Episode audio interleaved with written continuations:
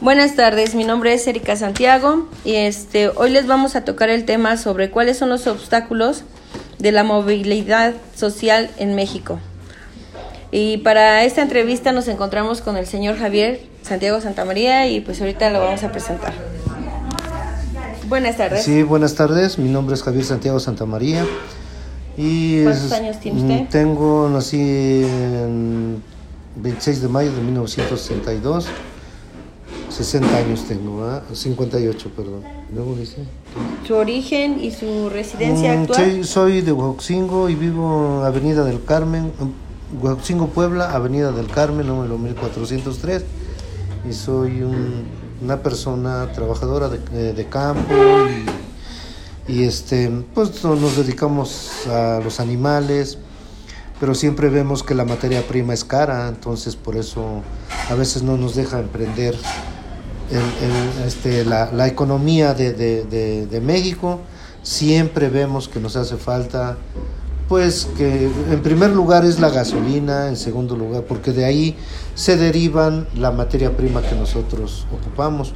El alimento no lo podemos hacer, lo compramos, el maíz lo compramos, compramos salvado, compramos la materia, la materia prima. Podemos tener cinco o seis animales, puercos, un pie de cría, ¿verdad? Pero no tenemos la facilidad de ir a traer el alimento, de hacer el alimento, necesitamos maquinaria para hacer eso. El alimento viene muy caro, ¿por qué? La gasolina es caro. Todos los productos que se ocupan para el campo, para nuestro negocio, está caro, todo es caro.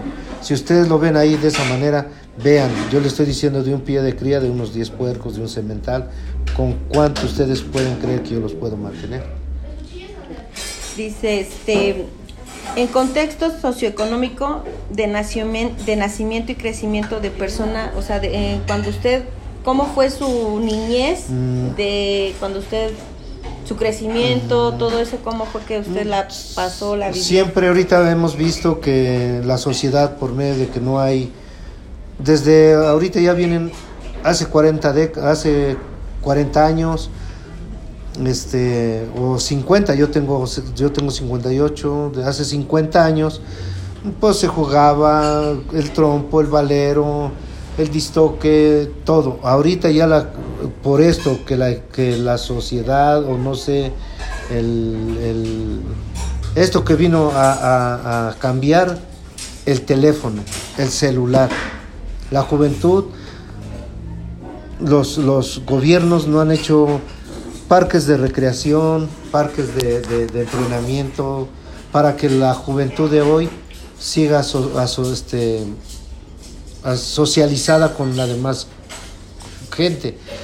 a lo mejor ellos ya no pueden vivir aquí donde está es el centro, van a buscar una casa lejos y, ya la, la, la sociedad, la juventud está viendo otros, ya no metas buenas, ya no quieren emprender un negocio desde abajo como uno. Ellos ya quieren agarrar un negocio que esté caminando. ¿Cómo se hace eso? No se puede. ¿Por qué? Porque la sociedad no hay, no hay, no hay, ¿cómo le quisiera decir? Asociaciones, no hay grupos que nos, que nos puedan apoyar. No, eso necesitamos mucha, necesitamos un grupo, necesitamos sociedad. Más antes había socios de 10, 20 personas, se hacía la fábrica, se hacía la sidra, se hacía el durazno, se hacía... Hubo aquí en Huajoxingo Pueblo un refrigerador de socios, un, baño turco de socios. Ahorita no hay nada en nuestro pobre Huajoxingo.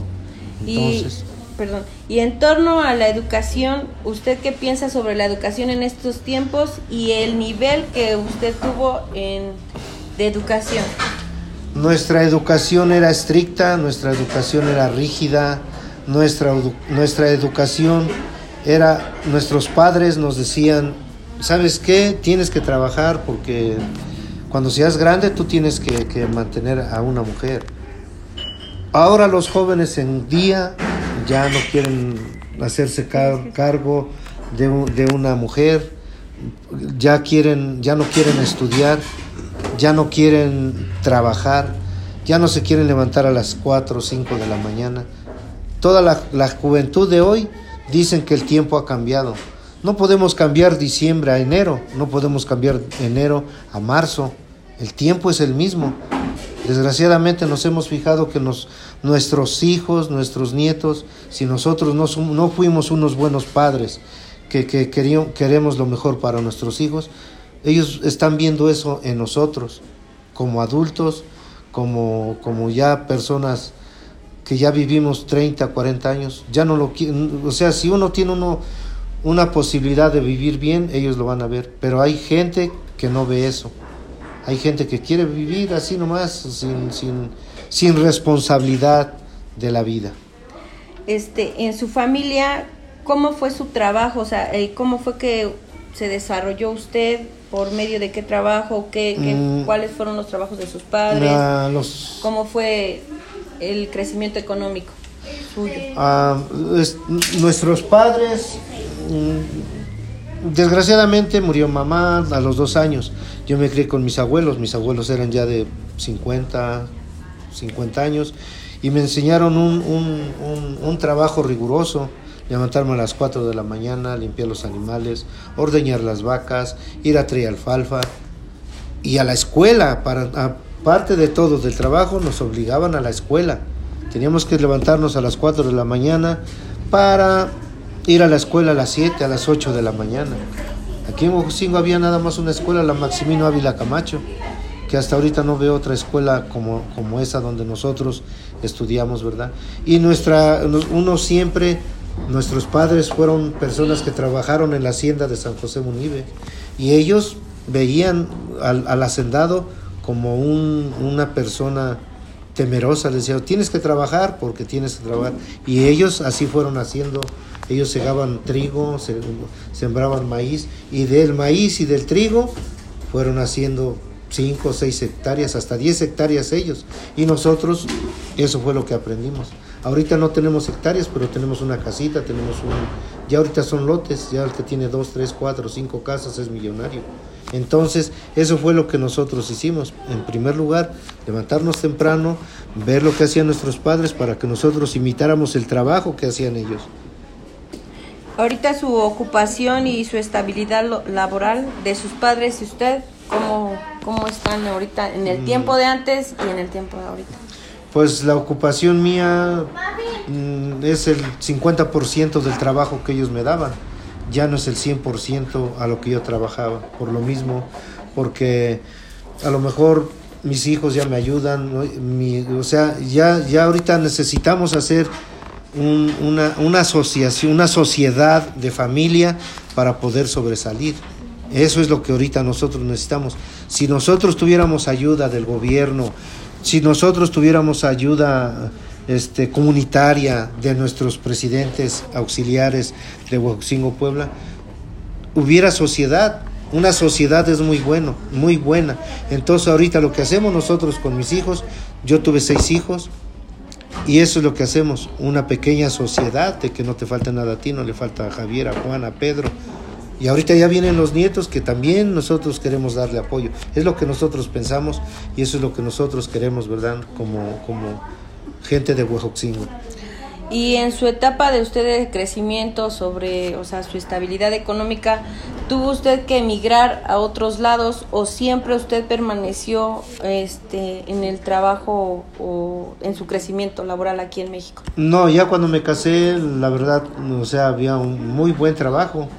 Desde cuando este señor, el presidente Salinas de Gortari, salió, la economía se vino abajo y desde ese momento ya no fue la misma vida para mí ni para mis hijos, ya no les podía dar estudio. Tuve que ver emigrado. Yo emigré en el, en el, en el 48 y acabo de regresar ahorita. Yo emigré 20 años, 20 años entonces, y veo que lo mismo, o sea, yo quiero cosas bonitas para mi familia, para mis hijos, pero aquí, desgraciadamente, en Huejoxingo no hay recursos, no tenemos recursos, no se ha fijado el gobierno en nuestros presidentes. Y ellos pues hacen lo que, pues, que ellos quieren porque no hay gente, no hay un grupo que, que, que, que se pare, no tenemos nosotros este, la capacidad, no tenemos la capacidad para ir a hablar a nuestras presidencias, a nuestras cabeceras, para que haya un apoyo un apoyo o comunitario, ¿cómo se dice, verdad? Perdón, pero eso es lo que queremos, apoyo de la gente, de la misma gente que están, porque si nosotros, el presidente de la República puede tener, puede mandar, y si nosotros no hacemos caso de lo que diga, van a decir que nosotros tenemos culpa, pero los que deben de ver eso son nuestros presidentes, nuestro gobierno. Aquí Huejoxingo es un municipio rico en, en, en, agricultura, rico en, fruticultura.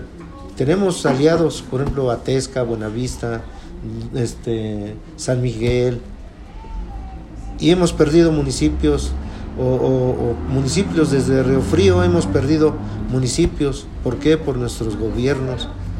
Huejocingo era grandísimo, San Martín ya, ya es un, un municipio solo. Entonces, pues eso es lo que hemos visto nosotros desde nuestra niñez. ¿Qué factores usted percibe en que les dieron oportunidad y o que los limitaron? O sea, ¿qué les limitaron a ustedes como personas adultas? Mm, bueno, o sea, lo que nos han limitado ahorita más que nada, lo que yo siempre he dicho, que es la gasolina. Nos han limitado de gasolina uno trabajaba uno con una camioneta de tres toneladas, podría uno ir a Zacatecas, a, Chihuahua, a Tres Manzana y todo. Entonces te limitan la gasolina, no te la quitan, sino que te la suben de precio. ¿Y qué es lo que pasa?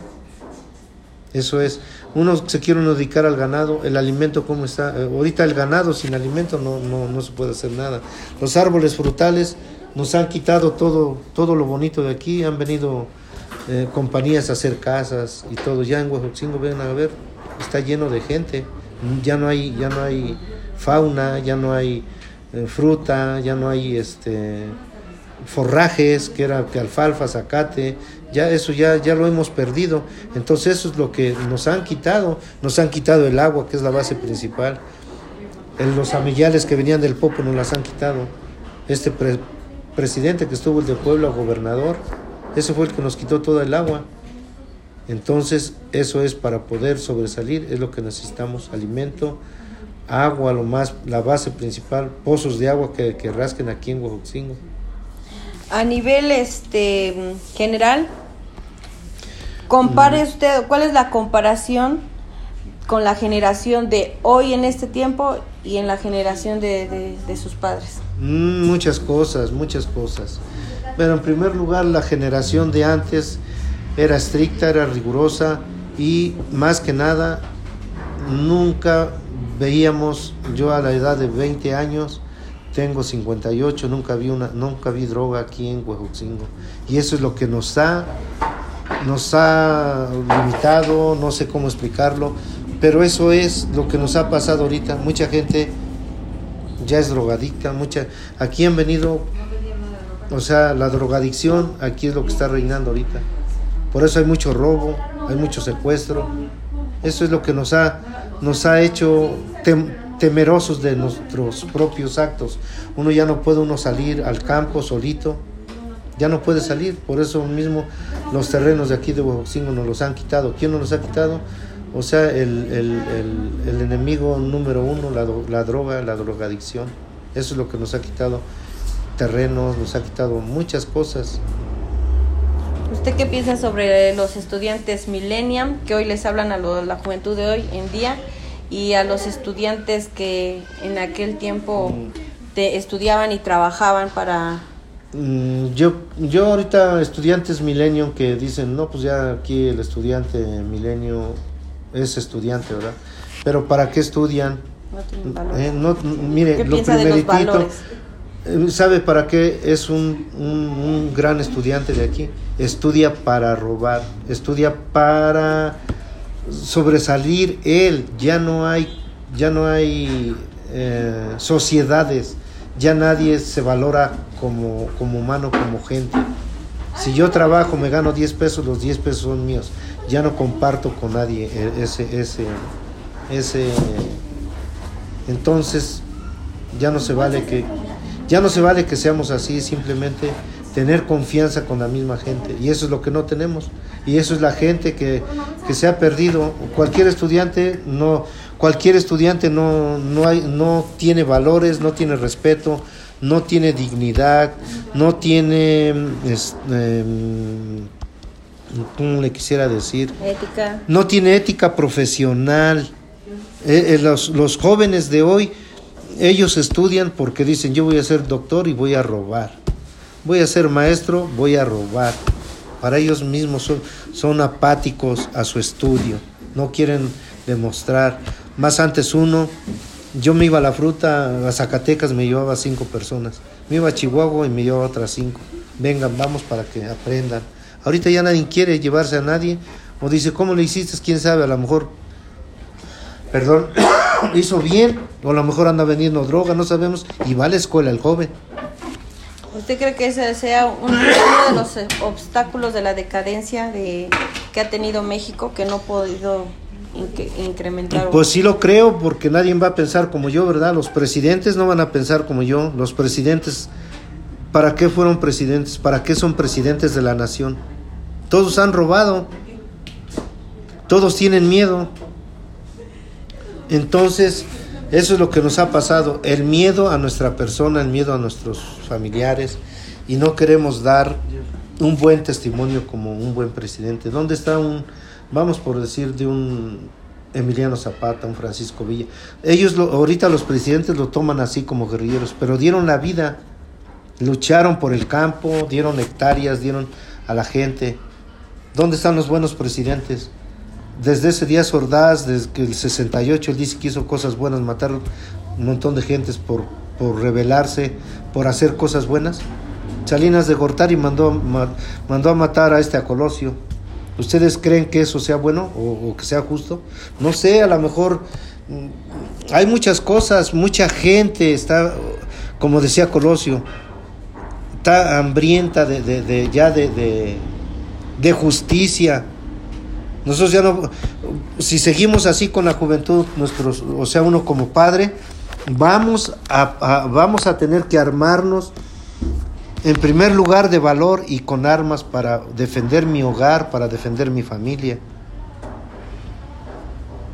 No sé si ustedes como, como humanos, como personas, o sea, tomen en cuenta porque desde ahí se empieza, para la humanidad eso es lo que se empieza a tener valores, tener educación, tener ética profesional. Yo voy a ser un licenciado, pero un licenciado bueno. No voy a robarle a, a mi compañero que necesitó de mis servicios. Un buen doctor, voy a hacer una operación porque está enfermo. Voy a, o sea, que hagan cosas buenas para la humanidad, no el estudiante que estudie nada más para él sí mismo, para él mismo. Uno como ustedes como personas estudiadas, eso es lo que tienen que ver. Entonces, ¿usted cree que, por ejemplo, que el rico, que es más rico, tiene oportunidad de crecer más o y el pobre siempre va a ser pobre aquí en México? En México, desgraciadamente, eso es lo que vemos. Por lo mismo que le, decimos, no tenemos, no tenemos, en primer lugar, no le, pode- no, no le tenemos temor a Dios. En segundo lugar, no le tenemos, no le tenemos miedo al humano, a mi amigo, a mi vecino, a mi hermano. Si yo le pongo un pie, lo voy a ahorcar. ¿Por qué? Porque yo tengo dinero. Mi vecino no tiene dinero, le voy a robar. Entonces, eso es lo que dicen que ahí se va a acabar la corrupción, que se va a acabar. No, vamos a empezar nosotros. Nosotros como humanos, si yo tengo a lo mejor mil pesos, mira, ven, yo te voy a vender un X, un, lo que yo hice, mira, hice esto, un- una torta, te la voy a vender en 50 centavos, pero te vas a comprar otra para mañana. Mm, Si nos dedicamos a cualquier negocio, te lo voy a dejar al 50%, aunque yo sé que no me va a salir. Vamos por decir un animal, yo te lo voy a vender en 100 pesos y vale 200. Con eso no me voy a morir de hambre, pero voy a seguir trabajando. Entonces, eso es lo que nos falta a nosotros, hacer una sociedad sin, sin lucrar con nadie. A lo mejor el que me pide una sociedad dice, ¿sabe qué? Mire señor, yo tengo 10 mil, ok, yo te pongo otros 10 mil, buscamos otros 5, 6, 10 personas de 10 mil, hacemos 100 mil. Con 100 mil ya ahorita podemos trabajar. Pero necesitamos servicios también del gobierno. ¿Qué queremos hacer? Vamos por si no, pues yo quiero comprar un cochecito. Con un cochecito con tres empezamos con tres. De a 30 mil son los 100 mil. vamos a ver un gobierno, hacemos, esta es una sociedad pequeña, vamos, imponemos nuestro, ponemos nuestro, nuestro, este, decir, ¿cómo se dice? Bueno, no es, ponemos nuestro problema, mire, voy a hacer un negocio, deme permiso. Llegamos ahí con el presidente o con los que están encargados, no lo puedes hacer porque tienes que pagar aquí unos 5 mil, 6 mil pesos mensuales. 800 pesos mensuales, vamos por decir. Si vamos a empezar y vamos a emprender un negocio, no es justo que nos paguen, o sea, nosotros no vamos a no le vamos a pedir nada, nomás queremos el permiso del que se dedique a prestar los permisos aquí en Huejoxingo, en un municipio, ¿verdad? Entonces, yo no veo, yo quiero saber si, si estoy bien o estoy mal, a ver ustedes qué opinan como, como, como estudiantes, como gente preparada en la economía, a ver